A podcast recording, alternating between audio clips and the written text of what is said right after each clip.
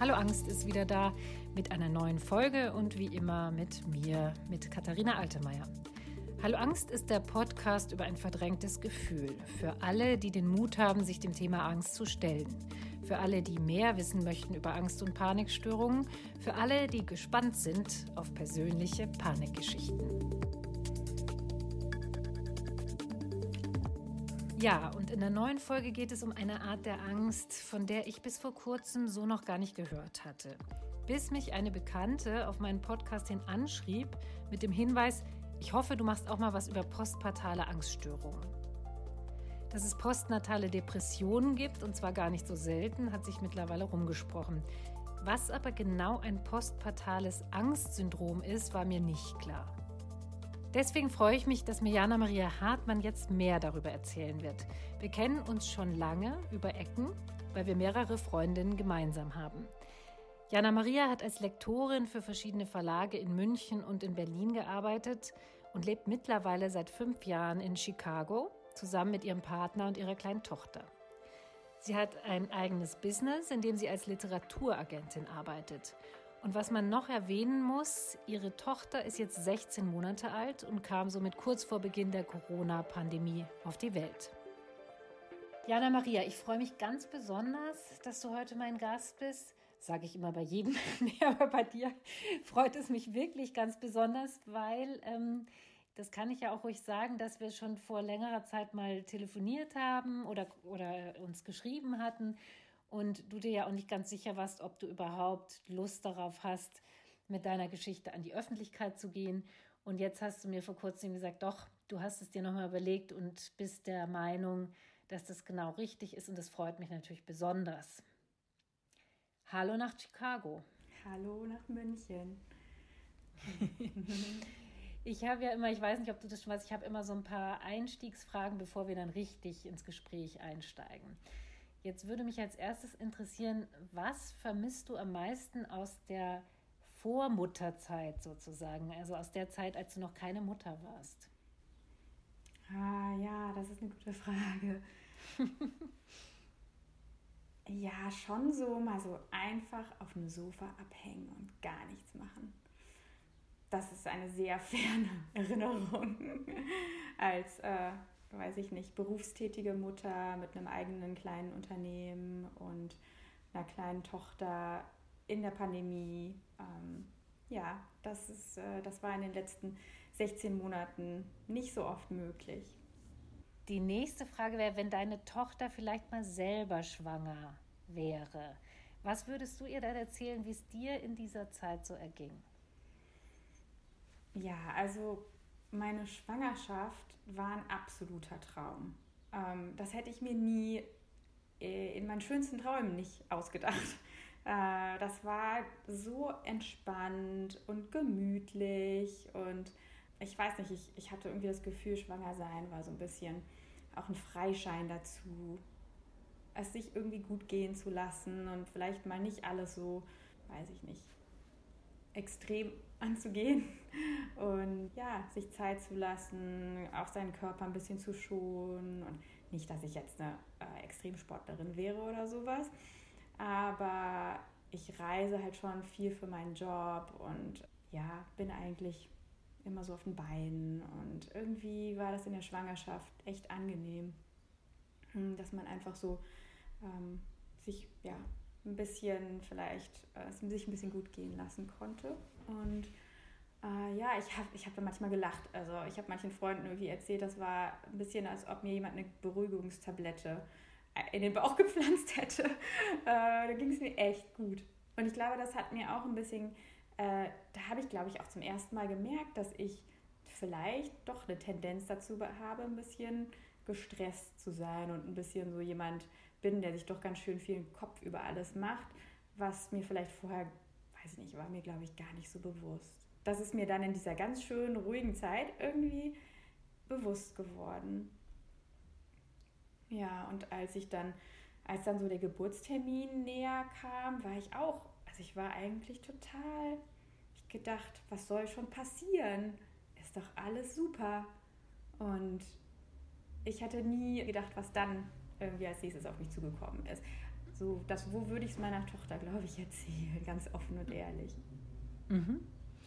Jetzt hast du deine wunderbare Tochter, hast aber sozusagen auch ganz viele Ängste seitdem entwickelt.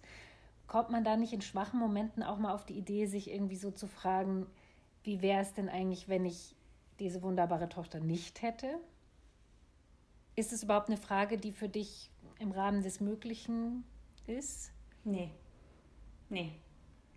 Ähm, ich, das ist vielleicht auch ein Klassiker, ne? aber ich kann mir mein Leben ohne sie gar nicht mehr vorstellen und bin natürlich, wie vielen Leuten, so, soweit ich es weiß, die äh, mit so einer Situation konfrontiert sind, postpartum, hm, ich, äh, das setze ich nicht mit ihr als Person gleich oder ich weiß nicht, ich würde ich ihr nie zur Last legen oder ja, bin total happy, dass sie da ist, natürlich.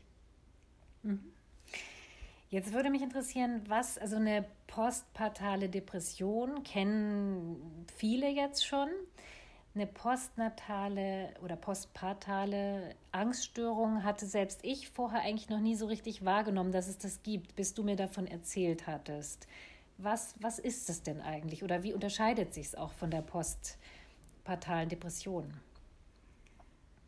Das ist ganz interessant. Also ich hatte von, ich hatte das vielleicht mal so, äh, weiß ich nicht, im, in der Peripherie meines Blickfelds irgendwo mal gesehen. Ne? Aber mh, mm, also ich sag mal so, im, in den Geburtsvorbereitungskursen, die ich gemacht habe, da ist die postpartale Depression zur Genüge behandelt worden. Also da habe ich, das, das hat jeder, ähm, ich habe okay, ich habe zwei Kurse gemacht, gebe ich zu. Mhm.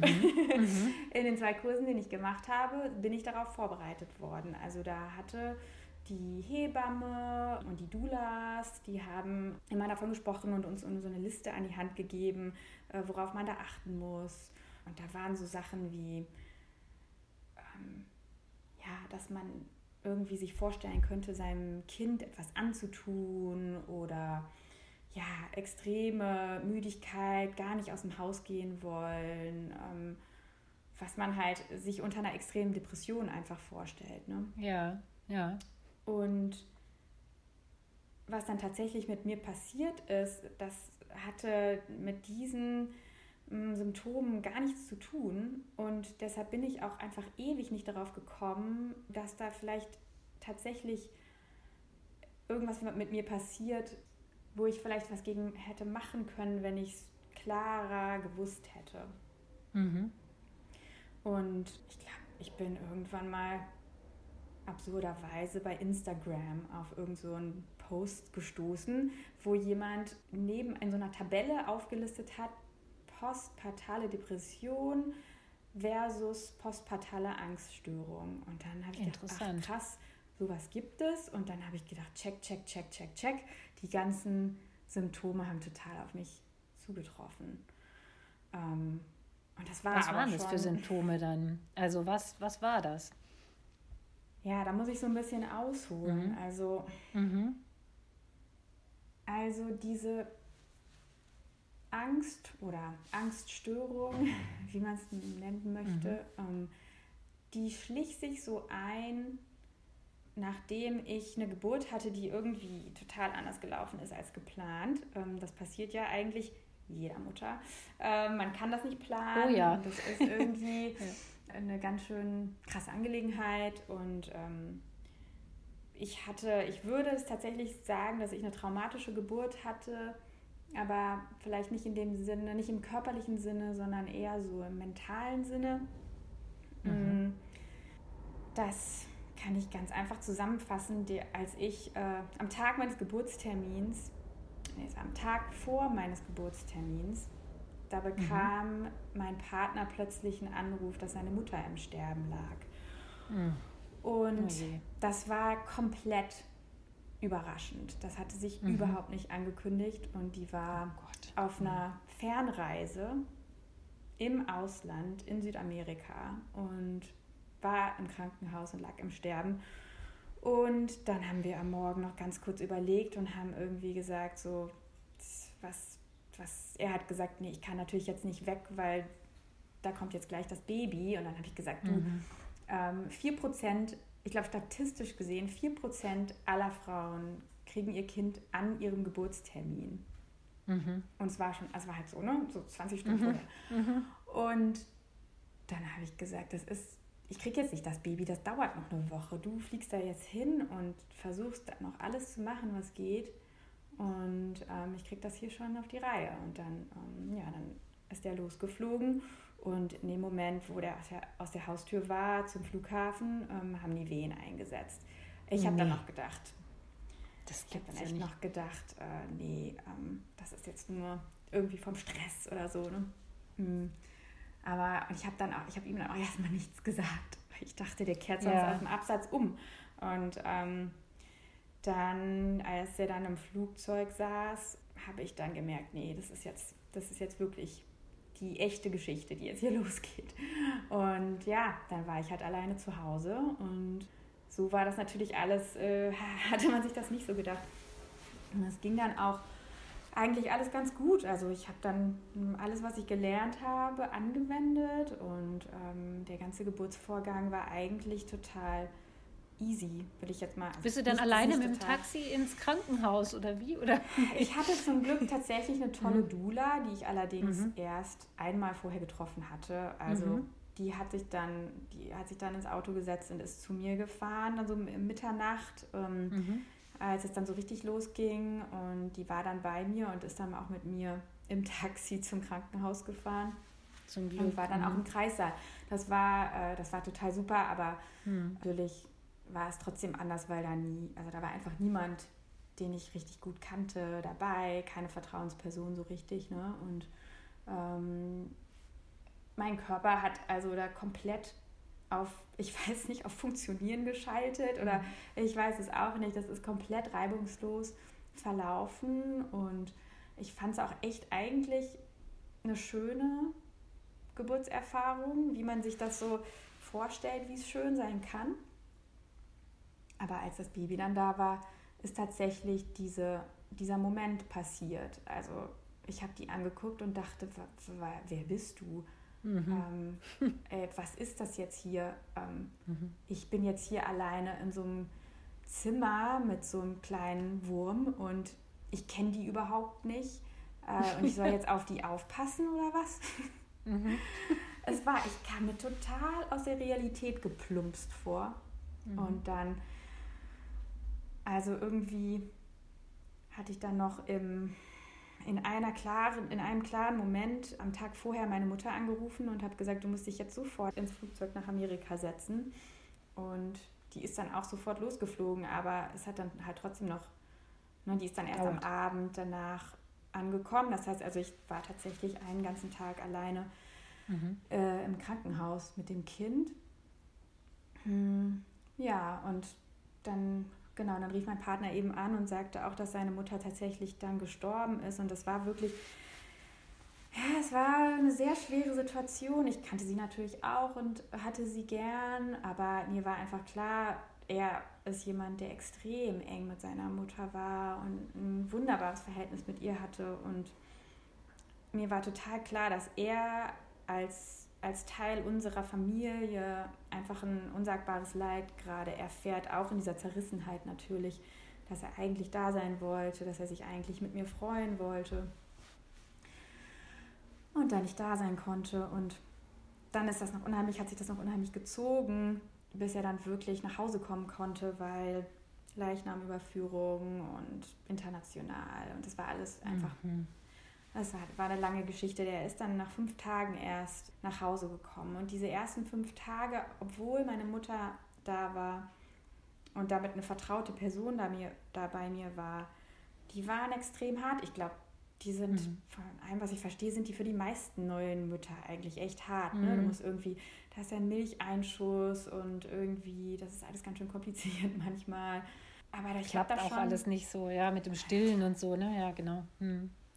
Genau. Und ich habe da schon gemerkt, dass ich total, ich hatte dieses Gefühl, wie ich das gerade schon beschrieben habe, dass ich so aus der Realität gefallen war, war extrem. Und ich habe mich mhm. so ganz neben mir gefühlt, irgendwie schon ganz am Anfang. und konnte das aber gar nicht einordnen. Oder beziehungsweise irgendwie war es ja auch normal. Es haben auch dann Freundinnen angerufen und die haben alle gesagt, ja Wahnsinn, das ist ja eine total krasse Situation. Mhm. Da gab es auch Verständnis und irgendwie, genau, ich habe mir da, glaube ich, also Sorgen oder irgendwas hatte ich mir nicht gemacht. Ich habe mir gedacht, okay, wir müssen jetzt irgendwie durch diese Situation durch und vor allen Dingen muss man als neue Mama funktionieren, um dieses Baby irgendwie um die ersten Tage und Wochen da zu bringen. Ne? Ähm, mhm. Ja, und dann wie, und dann ist es aber so langsam, der Schlafmangel hat sich dann halt so eingeschlichen. Ne? Mhm. Ich hatte schon, wie eben wegen der Geburt, hatte ich schon 24 Stunden nicht geschlafen, weil, die, weil der ganze Vorgang ja nachts war. Ne? Und dann mhm. gibt es ja dieses, diese, diesen tollen Spruch, den lernt man auch immer in der Geburtsvorbereitung. Schlaf, geh schlafen, wenn dein Baby schläft. Weil die schlafen ja, ja, ja relativ genau. viel, die Neugeborenen. ja, ne? genau. Ne? Ja. Naja, Hallo? auch nicht alle. äh, ja, genau, auch nicht alle, aber das mhm. hat halt überhaupt nicht funktioniert. Ich habe mich mhm. dann immer da ins Bett gelegt, Augen zu und da gewartet mhm. und ich habe schon gemerkt, ich zittere, ich, mir ist kalt, ich schwitze, mhm. Gedanken rasen durch den Kopf, wie soll das jetzt alles gehen und ähm, irgendwie ja, also absurd, es war auch gar nichts Konkretes eigentlich, ne? Außer natürlich, klar, dass es mir leid tat und dass ich mich um meinen Partner halt sehr gesorgt habe.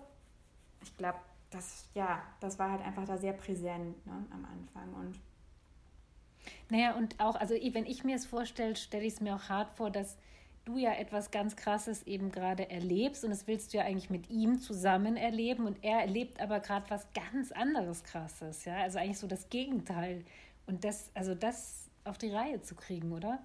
Total. Äh, das war auch einfach ein Riesenspagat einfach für uns als Familie, mhm. dann so ganz neu, ne, und und dann ist, glaube ich, also kann ich natürlich nicht belegen, aber ich hatte irgendwie das Gefühl, dass die Kleine das natürlich mitgekriegt hat, dass es ganz schön schwierig war am Anfang. Und die hat dann so am dritten Tag ungefähr hat die angefangen, wie am Spieß zu schreien. Mhm. Und das ging dann so weiter jeden Abend.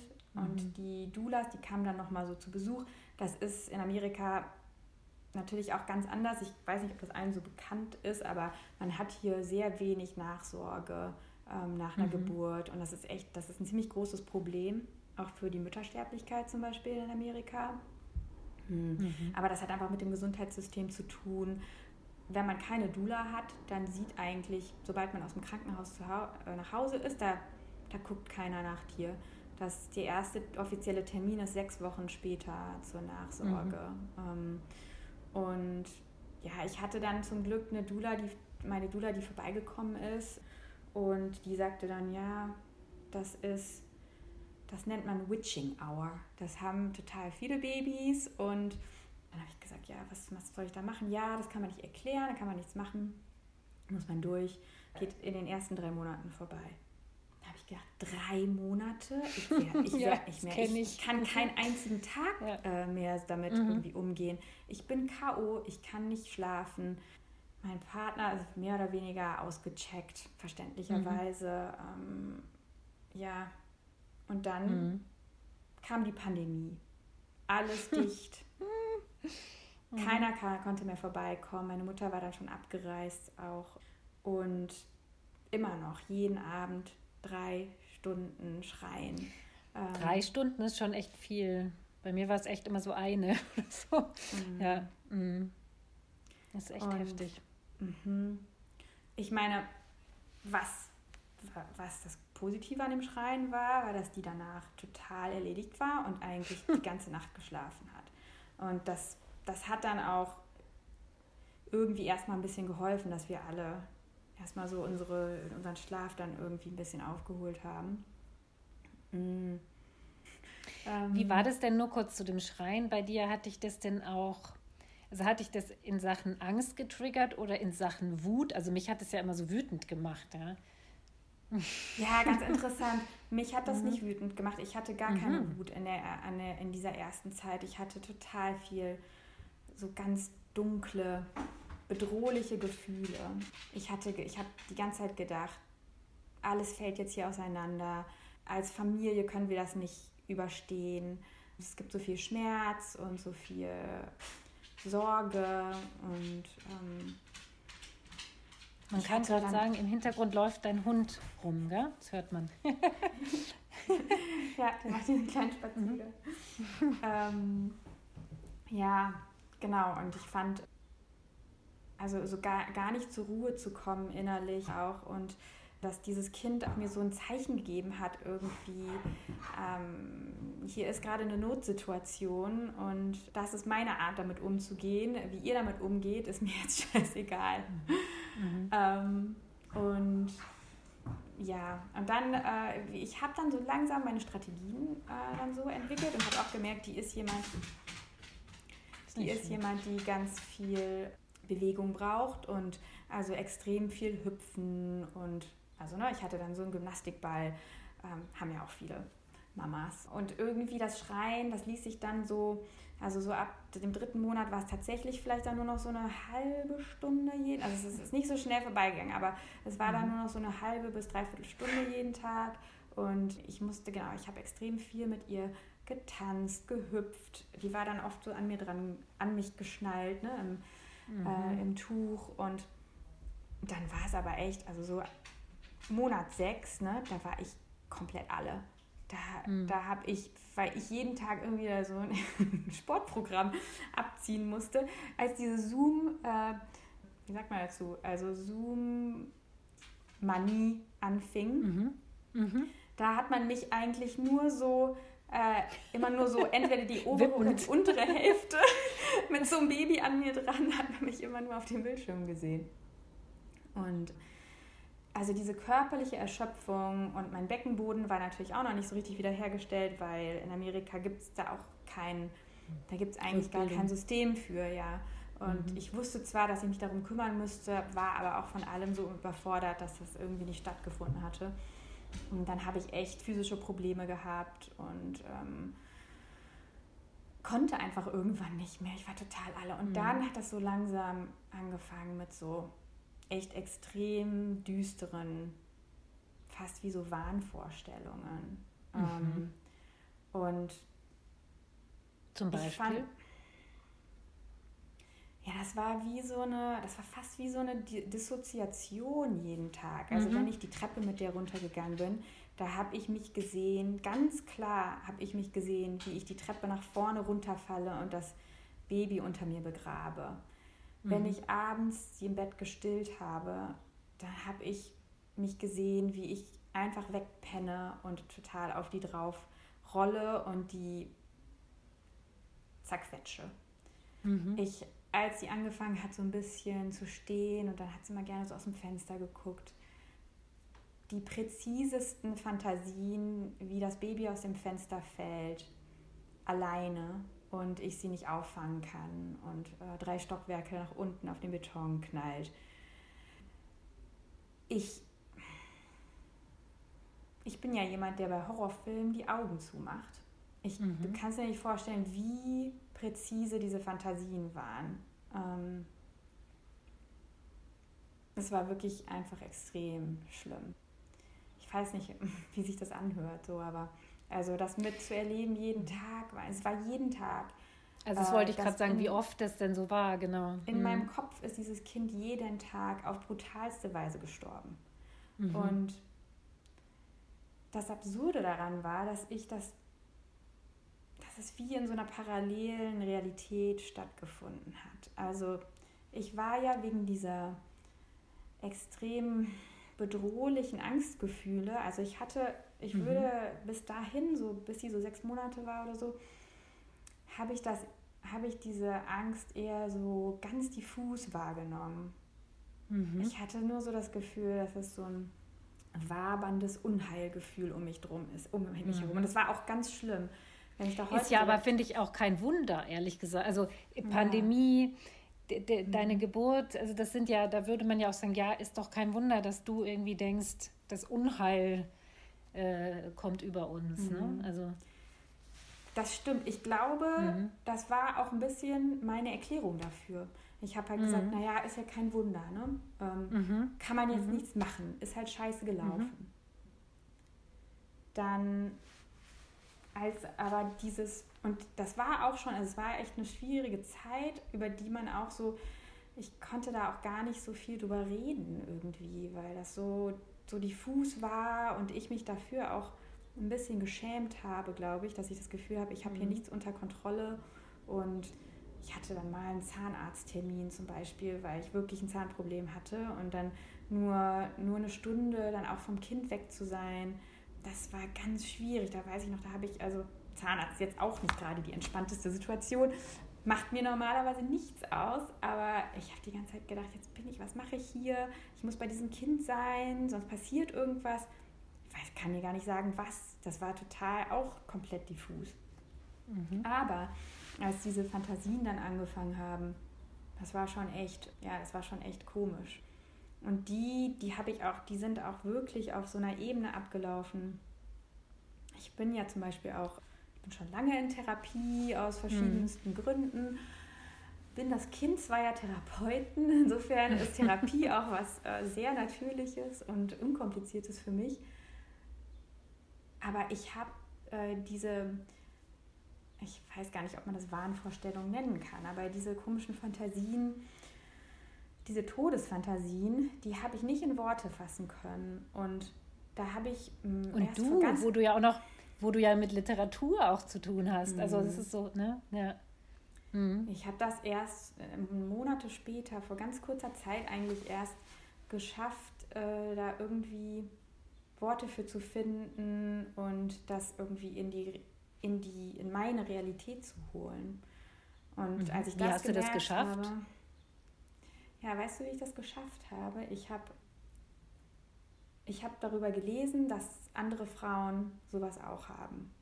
Und mhm. ich habe einen hab Blog-Eintrag von jemandem gelesen, der ähm, über postpartale Angststörungen gesprochen hat. Und ich habe einen unveröffentlichten, für meine Arbeit einen unveröffentlichten Roman äh, gelesen über jemanden, der über eine Frau, die postpartale Depression hatte. Da kann man auch ähm, mhm. solche, äh, solche Fantasien entwickeln. Mhm. Und dann habe ich gedacht, ach was, ich plötzlich wurde das so greifbar. Dann habe ich gedacht, ach ja, du, diese ganzen kleinen Filmchen, die auch echt angsteinflößend sind und mich dann auch teilweise so gefangen gehalten haben,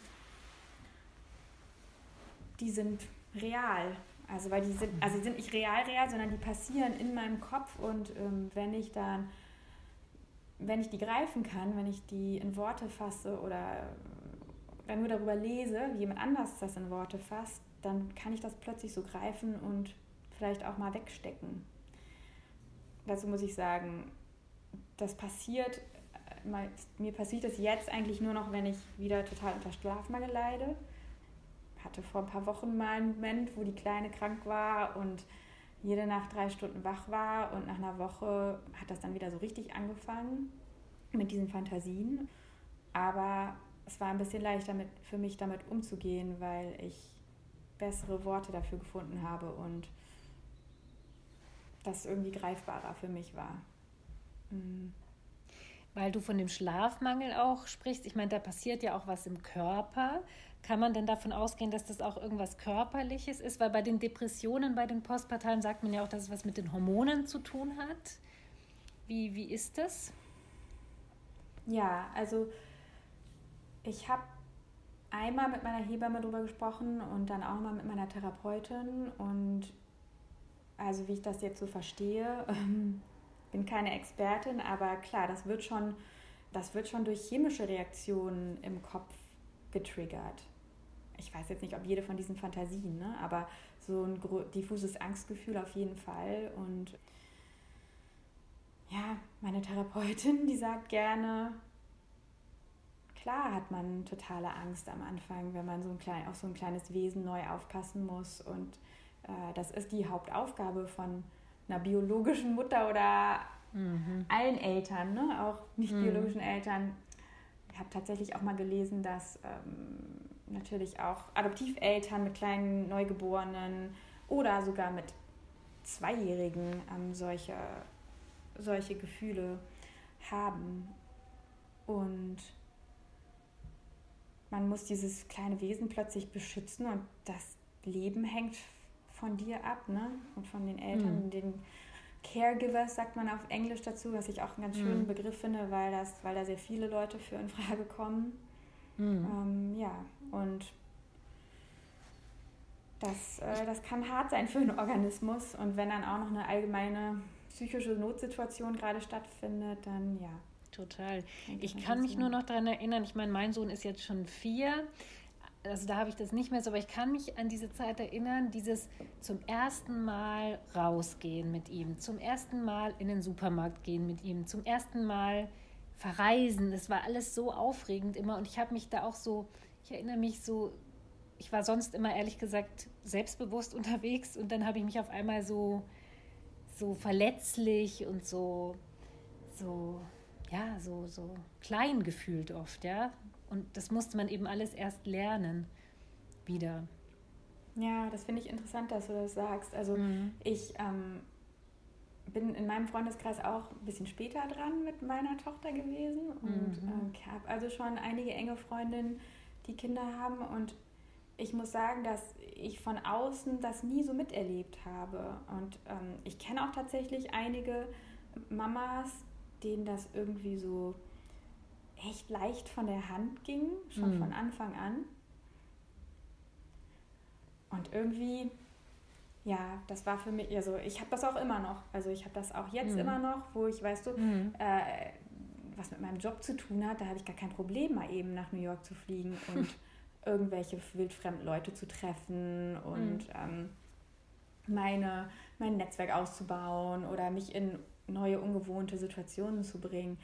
Aber mit dem Kind plötzlich fühlt sich das äh, echt anders an. Und ich glaube, diese, diese Angsterfahrung und diese diffuse Angst, die ist sowas, die hat mich richtig in so eine Vermeidungshaltung gebracht. Also ich, mm. ich bin als Mutter so, wie ich es mir eigentlich nicht äh, vorgestellt hatte. Nein, das stimmt nicht. Also ich, ich auch ich mache auch einige Sachen so, wie ich äh, und fühle mich damit auch sehr wohl als in meiner Mutterrolle. Aber es gibt so einige Sachen, wo ich denke so, warum ist das jedes Mal so ein Angang? Genau, warum fühlt man sich dann so verletzlich und ähm, in der Pandemie gab es natürlich jetzt auch nicht so viele Situationen. Also ich weiß noch, ich zum Beispiel äh, ganz am Anfang habe ich noch gedacht, oh Gott, stillen in der Öffentlichkeit. Äh, was mhm, ist Furchtbar. Irgendwie, ja. ähm, also selbst in Amerika ist es ja noch mehr, also da muss ja auch auf jeden Fall alles komplett abgedeckt sein und so weiter. Da kannst du nicht einfach mal eben so, mhm. mm, ups, ähm, mhm. so, und ich habe mir so einen Kopf drüber gemacht.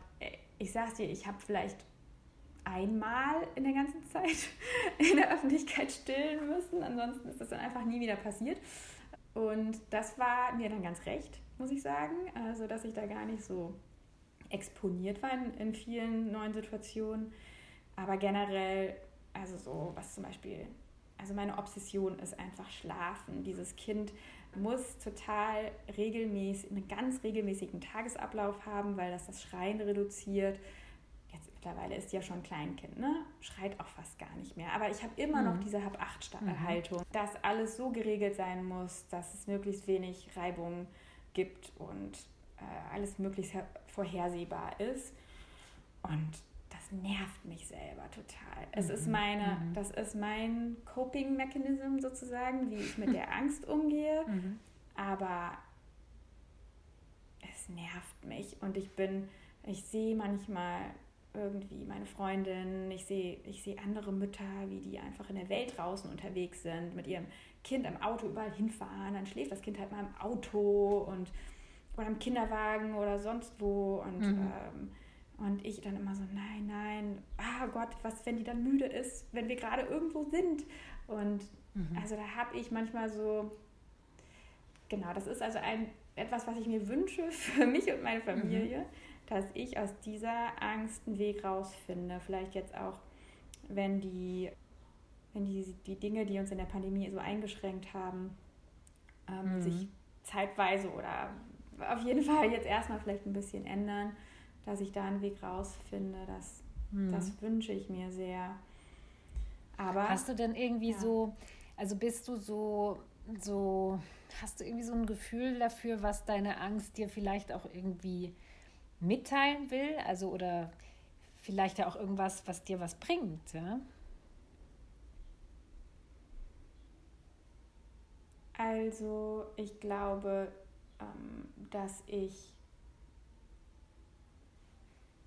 Ich glaube, was schön ist, ist, dass ich eine sehr intuitive Beziehung zu meinem Kind habe und dass wir beide so auf einer Bauchebene äh, ziemlich verbunden sind. Das finde ich total speziell und das war auch was, was ich mir nicht vorstellen konnte, bevor ich ein Kind hatte.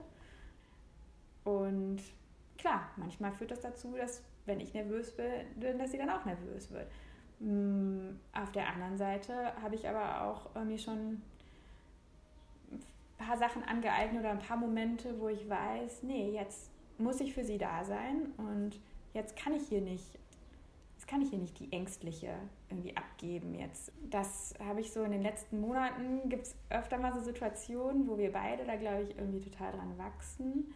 Und ja, und ich habe auch, ich habe schon auch gelernt, mir mehr Hilfe zu suchen. Und meinem Partner geht es seit einigen Monaten viel, viel besser und irgendwie hat uns diese ganze, vielleicht doch ein bisschen traumatische Situation auch zusammengeschweißt natürlich.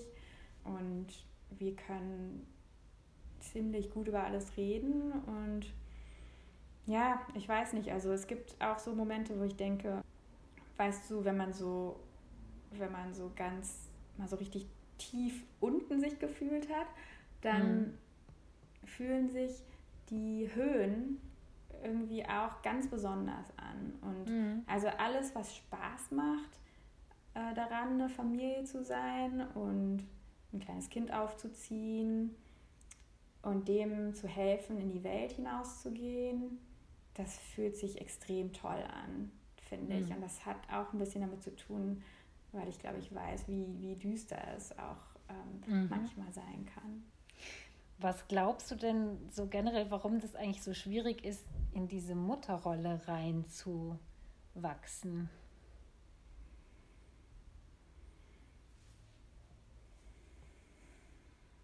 Ja, ich könnte natürlich jetzt da so ganz ausholen und sagen, es gibt natürlich diese Stereotype, wie mhm. Mütter zu sein haben. Ich, da weiß ich gar nicht, ob ich mich da tatsächlich so total stark dran abarbeite. Teilweise glaube ich schon. Aber ich glaube, teilweise ist es, also wie ich es schon beschrieben habe, ist es halt auch einfach krass, ein kleines Lebewesen. Ähm, so in seiner Obhut zu haben. Ja, die Verantwortung, ähm, ne, halt auch. Also. Ja, und ich meine, also da habe ich echt viel drüber gelesen. Wieso ist denn das so, dass Menschen diese kleinen, unreifen Dinge auf die mhm. Welt bringen, wenn, mhm. wenn, so ein, wenn so ein Osterlamm einfach so rausschlüpft und sagt, okay, ich kann schon laufen, ich weiß genau, was ich zu tun habe. mhm. ähm, ja, und klar, ich glaube, dass, dass ich glaube, dass jede ähm, Mutter oder jede, jeder Elternteil und Mutter kann man ja tatsächlich auch als was Abstraktes sehen. Ne? Also hm, muss ja auch gar nicht zum Beispiel nicht unbedingt ein weiblicher Mensch sein. Auf mhm. jeden Fall jeder, der äh, eben Eltern wird, ähm, ist, glaube ich, damit konfrontiert, wie seine eigene Kindheit war. Und ich glaube, da, da passiert das irgendwie halt oft sehr unbewusst, dass man irgendwo aneckt oder mm, ganz schnell schon damit konfrontiert wird, wie man es nicht machen möchte, was man vermeiden möchte und wo man aber vielleicht auch gar nicht rauskommt. Ähm, dass man so schnell irgendwie ganz vielleicht unfreiwillig Sachen macht oder gerade unter Stress, ne? Genau, mhm. Verhaltensweisen mhm. an den mhm. Tag legt, die ähm, einem buchstäblich in die Wiege gelegt wurden. Ja. Mhm. ja. Das, also ich glaube, dass damit haben viele äh, Eltern natürlich konstant zu kämpfen und ist aber auch interessant. Kann man sich, ähm, kann man sich gut mit beschäftigen und das ist auch oft, finde ich, also für mich zum Beispiel war das eigentlich relativ greifbar. Schon, schon früh, ja. Wie war denn deine Beziehung zu deiner Mutter bzw. zu deinen Eltern? ähm, perfekt. Mhm. Nein, natürlich ähm, äh, vielschichtig und ähm, eigen, aber äh, generell würde ich meine Beziehung zu meinen Eltern als sehr gut bezeichnen. Aber ich habe zum Beispiel äh, eine sehr klare Erinnerung daran, dass meine Mutter viel arbeiten gegangen ist und die hatte in der Zeit, als ich ganz klein war, musste die oft abends zu Schulungen und ähm, war beschäftigt und ich bin ganz oft von Babysittern ins Bett gebracht worden und mein Vater hat sowieso extrem viel gearbeitet und war abends eigentlich nie zu Hause. Und das erinnere ich als ziemlich angsteinflößend tatsächlich. Mhm. Und, und das ist ganz komisch. Da hat sich ganz schnell bei mir so ein Gefühl eingeschlichen, dass ich äh, also für dieses Baby immer da sein muss und für ihren Schlaf äh, extrem sorgen muss. Und da konnte ich auch schon ganz früh gar nicht so richtig abgeben, weil ich dachte, ich will nie, dass sie diese, äh, dieses ähm, Angst, äh, äh, erlebt. Oder wenn ich sie manchmal abends habe schreien hören, dann habe ich gedacht, ja, das ist bestimmt, weil sie die hat eine Verzweiflung und da kann jetzt nur Mama helfen. Und das ist, das stimmt bestimmt gar nicht.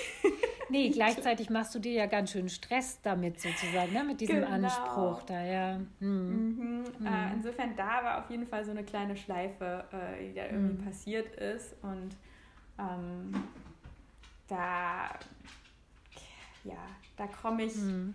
so langsam, jetzt auch je älter sie wird, da so langsam ein bisschen mhm. raus. Und das können sie auch andere Menschen im Umfeld mittlerweile ziemlich gut ins Bett bringen. Mir fällt das manchmal, glaube ich, schwerer als ihr. Mhm. Aber ja, das ist ein ganz gutes Beispiel für so eine stressauslösende Situation, die vielleicht mhm. mit der eigenen Kindheit zu tun hat. Mhm. Total. Sag mal, und hattest du vor, bevor du Mutter wurdest, eigentlich schon mit Angst denn überhaupt was zu tun? Oder ist es jetzt zum ersten Mal? Also diese diffuse Angst, die kannte ich nicht. Mhm. Ich hatte, ja genau, also wie gesagt, ich bin jemand, der sich schon mal stressen lässt und ich hatte auch schon mal die eine oder andere Panikattacke in meinem Leben, ja. Äh, mhm. Bestes Beispiel, ich bin mal beim Wandern ähm, oben auf dem Gipfel, kurz vorm Gipfel auf eine ganz matschige Stelle getreten und wusste nicht mehr vor und zurück und habe eine totale Panikattacke bekommen.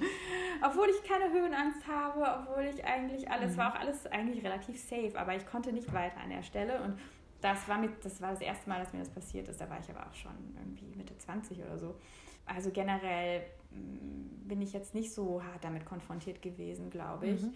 Und, und ja, und ich glaube auch, dass postpartale Angst irgendwie tatsächlich ein bisschen was anderes ist als, glaube ich, andere Angst. Also weil dieses mhm. erstmal genau dieses bedrohliche Gefühl und so richtige Panikattacken zum Beispiel hatte ich auch gar nicht. Eben wirklich eher dieses, dieses, dieses bedrohliche Gefühl plus eben diese uh, intrusive thoughts, wie man auf Englisch mhm. dazu sagt, was ich irgendwie einen ganz guten Begriff finde, weil man sich da so eben gegen diese Fantasien irgendwie nicht so richtig wehren kann, die so plötzlich mhm. irgendwie wie so kleine Filme sich im Gehirn abspielen. Und ähm, ja, ich glaube. Ich mm. glaube, weil du jetzt gesagt hast, wehren. Vielleicht ist es, also weil ich habe so die Erfahrung gemacht, sobald man sich gegen irgendwas wehrt, wird es ja auch immer noch stärker. So, das ist meine Erfahrung. Also ich weiß ja nicht, wie, vielleicht muss man auch einfach sagen, ja, das sind halt diese Fantasien, ja, die sind bedrohlich. Ja, also ich weiß nicht, was machst du mit denen? Hm. Ja, ich glaube, wenn ich sie, wenn ich sie früher hätte verbalisieren können, das hätte mir auf jeden Fall schon mal geholfen.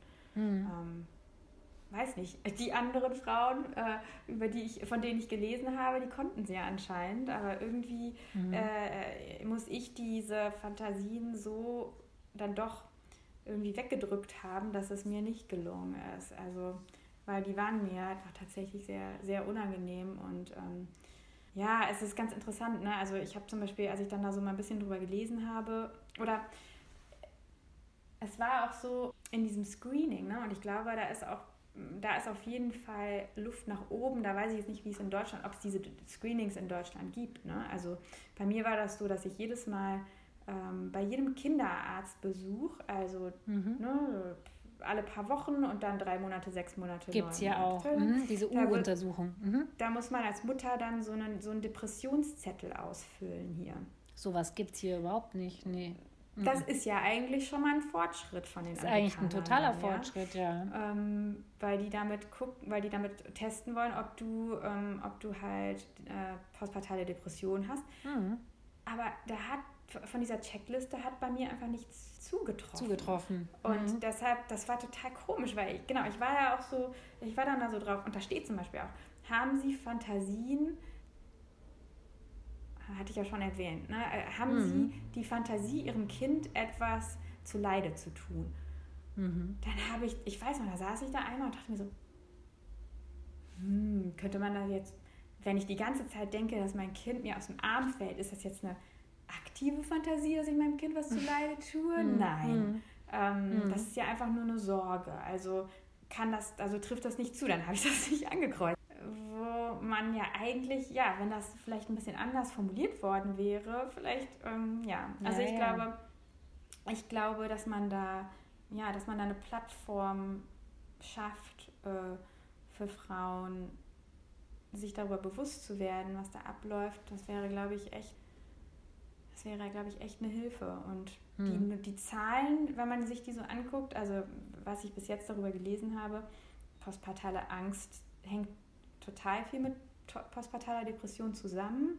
Mhm. Ähm, das ist irgendwie untrennbar anscheinend miteinander verbunden. Mhm. Ähm, also sind die Symptome teilweise eben auch ähnlich, aber teilweise können okay. die eben auch sehr stark auseinandergehen. Und, ähm, aber es gibt wohl so Zahlen, dass bis zu 10 Prozent aller neuen Mütter an sowas, an postpartaler. Angst leiden. Und das mhm. ist ja mhm. schon echt viel. Also mhm, total, ja. Es sind jetzt die Zahlen für die, für die USA aber wahrscheinlich, mhm, oder? Ja. Ja, mhm. ja. Mhm. Ja, wie gesagt, ich glaube, in Deutschland ist es noch gar nicht so als Begriff überhaupt ähm, bekannt. Das Interessante bei mir ist ja, ich meine, ich habe eine Angststörung seit meiner Jugend, aber jetzt während und nach der Schwangerschaft und obwohl mein Kind ja eben auch an der Grenze zum Schreikind war, hätte ich jetzt nie gedacht, dass da irgendwas stärker wird oder so. Also das war eigentlich nicht das Problem. Es hat dann eher länger gedauert, bis es wieder kam, aber das hatte dann nichts mit, mit dem Kind oder, oder mir als Aha. Mutter zu tun. Das heißt, du hattest, das, du hattest dich damit eh quasi schon so auseinandergesetzt und beschäftigt. Ich glaube, ich wusste davor schon halt, hatte ich so viel mhm. mit Panik und Angst und so zu tun, dass das mhm. jetzt mich mhm. nicht mehr so richtig, weiß ich nicht, ob das jetzt so ein banaler Schluss ist, dass mich das jetzt nicht mehr so vom Hocker gerissen hat, wobei ich sagen muss, dieses Schreien, das hat mich eben wahnsinnig wütend gemacht. Das ist bei mir eher so ein Aggressionsthema, ja, aber ich gucke es ja. mir auch genau an. Ja, interessant. Ja. Also ich, ich mhm. glaube, ich werde auch nicht so schnell, also zum Beispiel, wenn meine Tochter manchmal noch nachts aufwacht und dann weint, ne, also als in diese, vor ein paar Wochen, als sie da so krank war und das immer passiert ist, da bin ich nach einer Woche bin ich zum Arzt gegangen, weil mein Herz so verrückt gespielt hat. Mhm. Ähm, ich habe echt einen Herzkasper bekommen, bekommen mhm. von diesem nächtlichen Schreien. Und mhm. der, der Arzt hat gesagt, ja, es ist gut, dass sie kommen, weil jeder, der, jeder, der Herzrhythmusstörungen hat, muss auf jeden Fall untersucht werden. Aber mhm. ähm, von allem, was sie mir so erzählen, hängt sich das schon, hört sich das schon so ein bisschen nach Angststörung an. Und ich so, ja, mhm. ah, okay, mhm. gut. Also war dann auch, also er hat mich, ne, mhm. EKG, der hat mich komplett durchgeleuchtet und ähm, mhm. hat dann gesagt, nee, ist alles in Ordnung mit ihrem Herz. Mhm. Aber dann habe ich auch gedacht, krass, muss ich, muss ich jetzt irgendwie mit leben, glaube ich, dass ich da so, mhm. ähm, dass ich da so reagiere teilweise. Ähm, Ach ja, das wird aber sicher auch wieder besser, denke ich. Aber ist denn eigentlich, hast du denn ähm, Hast du eigentlich auch so eine Angst, dass du das an deine Tochter weitergeben könntest? Ich habe auf jeden Fall schon mal drüber nachgedacht, mhm. ja. Weil ich irgendwie denke, eine ängstliche Mutter, ja, die könnte mhm. schon sowas in, in einem irgendwie auslösen. Aber auf der anderen Seite denke ich mir, so eine ängstliche Mutter bin ich dann auch wieder nicht. Also es gibt auch einige andere Sachen, die, wo ich eigentlich total entspannt bin. Und die sieht mich ja auch zum Beispiel als, hm. ähm, ne, die sieht mich als Unternehmerin, die sieht hm. mich als jemand, der von Deutschland nach Amerika gezogen ist und in einer komplett neuen Umgebung sich ein Leben aufgebaut hat. Ähm, die, die sieht einige Dinge an mir, die nicht so ängstlich wirken und ja, davon kann das ich vielleicht auch ein bisschen was mitnehmen. Ja, auf jeden Fall. Das finde ich ganz schön, wie du das gesagt hast, weil das ist auch immer so mein, meine Message, so man ist eben nicht nur die Angst, sondern ganz viel anderes. Und ja, also könntest du nicht schöner beenden vielleicht unser Gespräch leider. Ich würde gerne noch mit dir weiterspringen. Was ich dich noch fragen wollte, du als äh, Literaturagentin, lass uns doch noch einen Literaturtipp wissen, weil du doch auch Bücher erwähnt hast zu dem Thema. Ja, also der Klassiker ist ja Rachel Cusk. Lebenswerk über das Mutterwerden. Mhm, mhm. Ähm, oh, ja. Das haben mir total, das haben mir tatsächlich einige Leute empfohlen, als ich so ein bisschen erzählt habe, ja, ist alles nicht so einfach hier. Ich habe nicht geschafft, das zu lesen, weil ich, weil ich da zu der Zeit echt dachte, so, ich, ich muss eigentlich, hm, ich möchte mich gar nicht aktiv in dieses, äh, weiter mit diesem Loch beschäftigen. Ich möchte eigentlich eher so irgendwie in den blauen Himmel gucken stattdessen.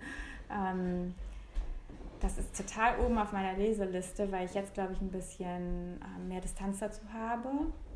Das wäre, glaube ich, mein äh, Lesetipp, obwohl, ähm, genau, ich da selber mhm. gar nicht so viel mhm. zu sagen kann. Rachel Cusk ist ja auch nie verkehrt. Also. Ja.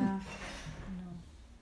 Also ich glaube, was noch wert ist zu sagen, ist, dass, ähm, mhm. und ich mhm. glaube, es hat bei mir auch manchmal eine Rolle gespielt, also in der Unterhaltungsliteratur, da gibt es ja also postpartale Depression äh, ohne Ende. Ähm, mhm. Es gibt unheimlich viele Krimis und Thriller, die irgendwie ähm, eine Mutter, äh, eine neue Mutter irgendwie ähm, als Protagonistin haben, die irgendwie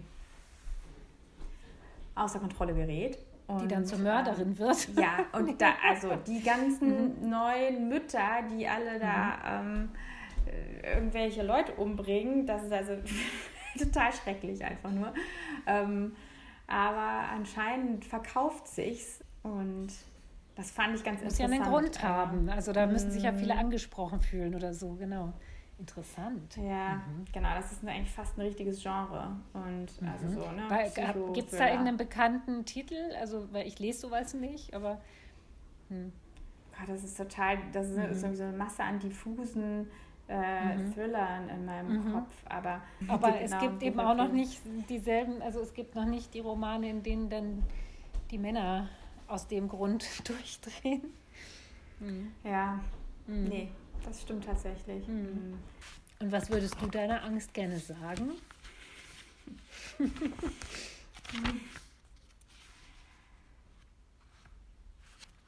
Also ich glaube, im Gegensatz zu ein paar von den Gästen, die in deinem Podcast schon waren, habe ich mich noch nicht mit meiner Angst angefreundet. Ähm, und ich kann mich damit auch ähm, nicht so gut identifizieren eigentlich. Aber, aber ich glaube, eine Sache, die ähm, eine Sache, die schon gut war zu lernen, war, dass, dass, also wenn ich eben das auch zeige und wenn ich Leuten auch kommuniziere, wie es mir geht und wo das alles herkommt, dann äh, und die mich trotzdem so akzeptieren und irgendwie trotzdem respektieren. Das ist, ist schon total viel. Ja, und, und dass du jetzt hier bist und dafür danke ich dir ganz, ganz herzlich für deinen Mut und deine Offenheit, Jana Maria, und ich wünsche dir alles Gute. Danke dir. Tschüss. Okay, ciao. Tschüss.